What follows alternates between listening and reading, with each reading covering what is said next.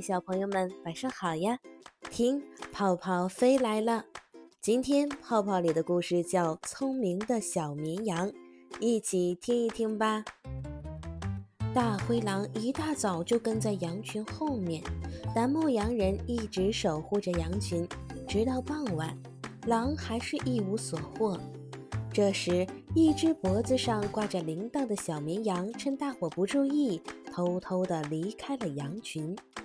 大灰狼不费吹灰之力就抓住了它。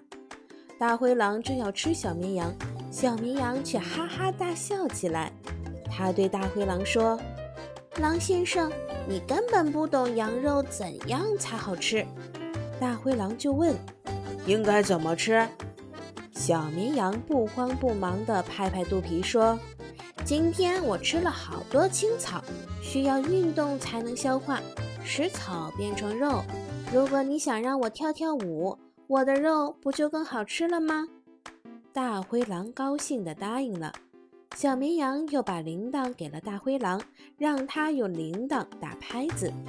小绵羊边跳舞边说：“狼先生，使劲摇。”声越急，我跳的才越快，消化的才越好。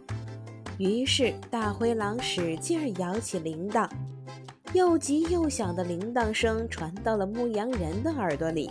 他顺着铃声找到了小绵羊，赶走了大灰狼。